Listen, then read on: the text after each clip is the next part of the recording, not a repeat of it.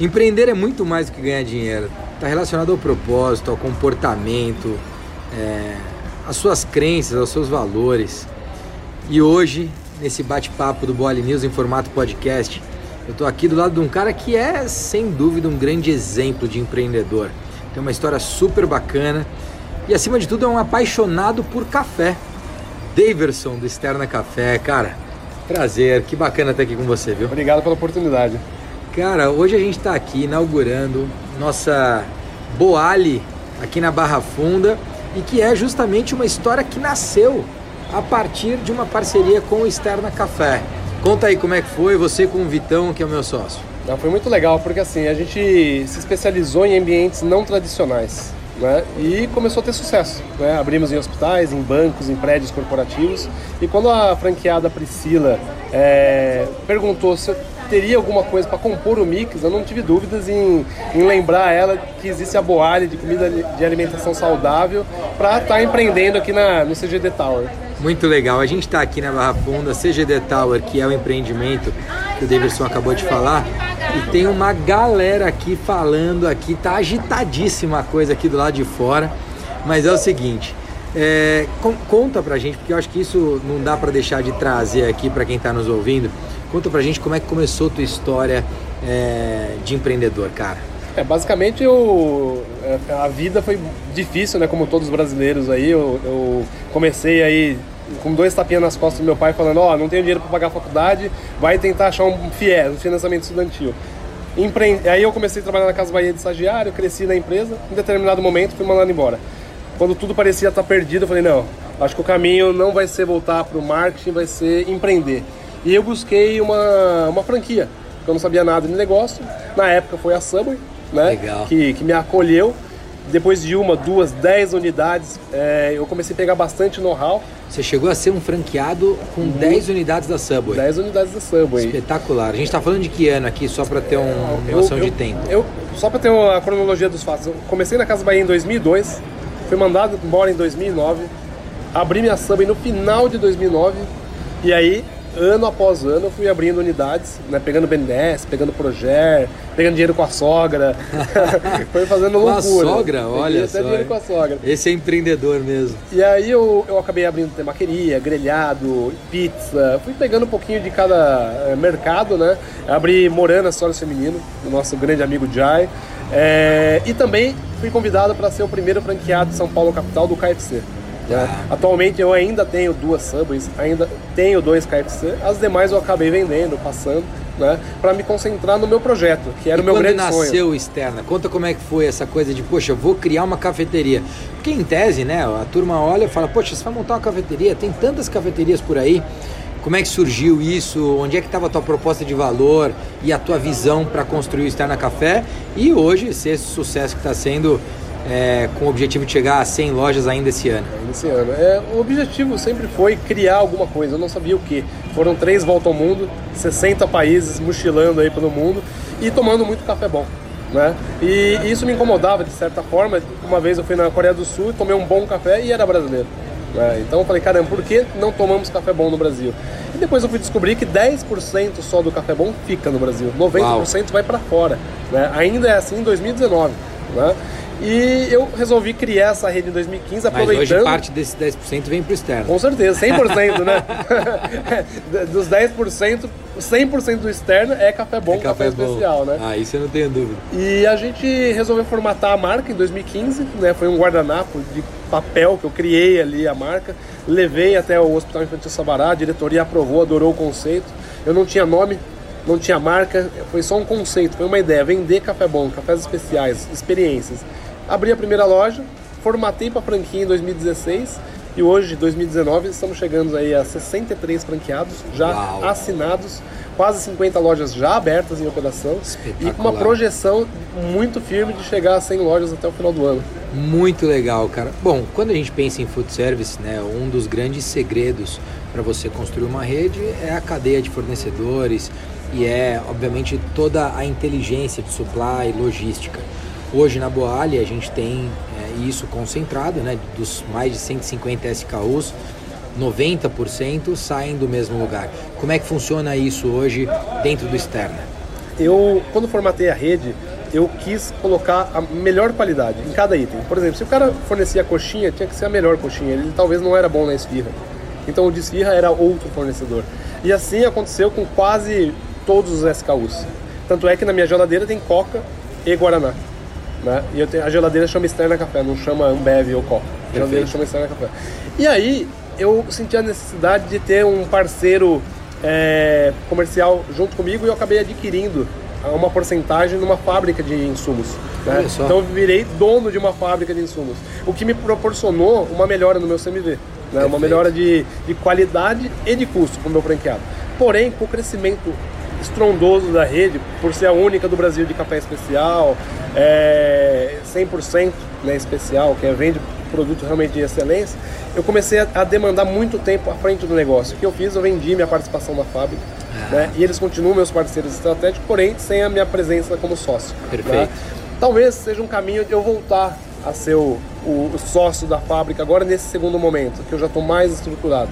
Né? Então hoje eu tenho parceiros homologados na minha a verticalização faz muito sentido no food service. Com certeza. É, o objetivo é sempre rentabilizar o franqueado, diminuir o CMV, que Sim. franqueado que abre uma, duas, dez lojas, é franqueado ganha dinheiro. É né? verdade. Aconteceu comigo é verdade. na Sambo. Você melhora a última linha sempre. aconteceu comigo na Sambo e vai acontecer com o franqueado externo, assim como o franqueado Boalho. É, é uma preocupação aí do, do, do franchising, né? Dar margem para esse cara abrir mais unidades. Né? Legal. Então minha preocupação é essa. Bom, um, um, tema que eu acho bem legal a gente trazer, cara, você é um cara cativante, você é um cara empático, é um líder que, que bota para fazer, é um cara que é mão na massa pra caramba. E isso, obviamente, fica traduzido para tua equipe, tanto na franqueadora quanto depois na rede de franqueados e até dentro, de, dentro do PDV, né? dentro de cada loja. Né? O cara vê você fazendo e fala, cara, esse cara é o dono de tudo. E ele tá aí, ele põe a mão na massa. Hoje você tava aí panfletando para Boali, né, cara? Espetacular. É... Só que aí você tem uma questão hoje que é a questão de mão de obra. Né? Um dos grandes turnovers é, da economia brasileira está no varejo e está no food service. Né? A gente sabe disso. É, bom, tem um grande programa por trás disso? O que, que você pensa hoje em termos de retenção e qualificação dessa mão de obra? Hoje é, eu tenho uma parceria chamada Gerando Falcões, é, o Edu Lira, que é um. Edu Lira, né? Querido, né? Cara, gente boa esse gente cara, boníssima. Pai é, história, hein? Muito, é, o pai dele era ladrão de banco e mesmo assim ele conseguiu ser um grande homem.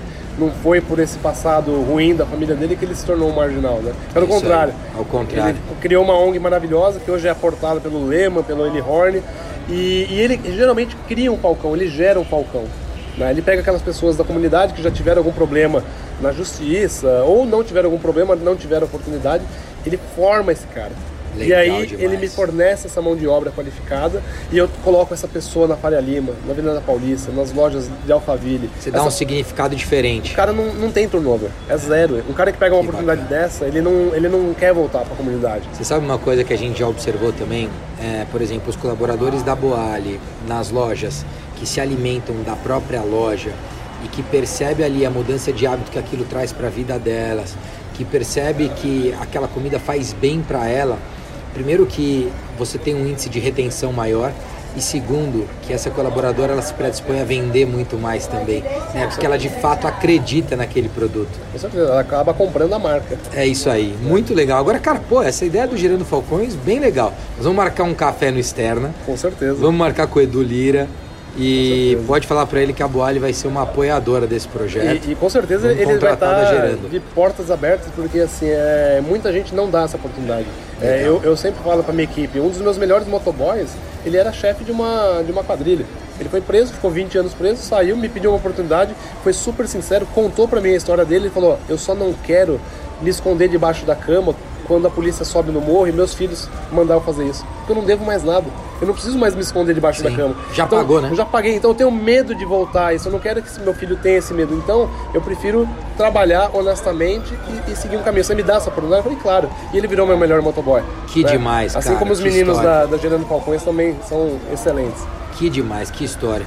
Vamos falar de um terceiro ponto essencial, né? E você, muito agressivo, em especial agora em 2019 que você já está com a operação bastante redonda, se preparou para isso, você buscou uma expansão super agressiva, né? Qual foi a tua estratégia para isso É, e como é que você está olhando aí para essa recuperação que o Brasil está vivendo? A estratégia foi colocar em pontos não tradicionais, né? por uma questão de investimento inicial menor e custo fixo menor. Né? Então eu fui para lugares que eu não, o cara não ia viver de aluguel, né? ele, eu ia ser um benefício para ele, assim como um banco, um hospital, Olha uma, que legal. Um centro de empreendedorismo, como um co-work. Mais uma vez aqui a gente ratifica a importância da visão do empreendedor, né? Para ter o seu diferencial competitivo. Sim, porque aí você possibilita o, o investidor a investir menos, ter um payback mais rápido, né? Porque o lucro aparece e ele abre mais loja. Então está acontecendo dentro da rede vários franqueados partindo para a segunda e até a terceira loja. Espetacular. Né? Isso é muito legal.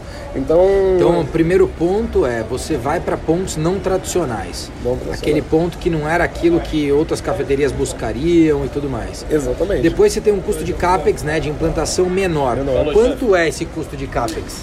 Custa é Falou, 30 Até mais. Valeu. Valeu. Até mais. Estamos despedindo aqui de um franqueado nosso, o Rodrigão, lá do Center 3. Valeu.